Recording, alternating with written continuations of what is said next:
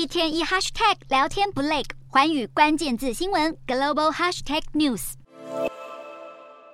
随着新冠疫情趋缓，亚洲各地区持续松绑防疫措施。香港十九日就宣布，从一月三十日起，确诊者将不再需要隔离。特首李家超表示，他已经取消了确诊者的隔离命令。新冠病毒也会从严重呼吸道疾病连接香港与中国的高速公路服务，也在十五日重新恢复。至于日本，也有望将新冠病毒降级。根据日本媒体报道，日本政府可能从四月一日开始调降新冠病毒的分级。目前，日本将新冠病毒分类在第二类，而流行性感冒则是第五类。不过，如果降到流行性感冒的等级，感染新冠病毒的医疗费等就不再能够由公费全额支出。另外，隔离措施方面，确诊者七天的自我疗养，密切接触者五天自我隔离的要求也将被取消。另一方面，邻近的南韩也在二十日宣布，由于新增确诊病例数持续减少，病床的使用率也很稳定等，将从一月三十日开始取消大部分的室内外口罩禁令。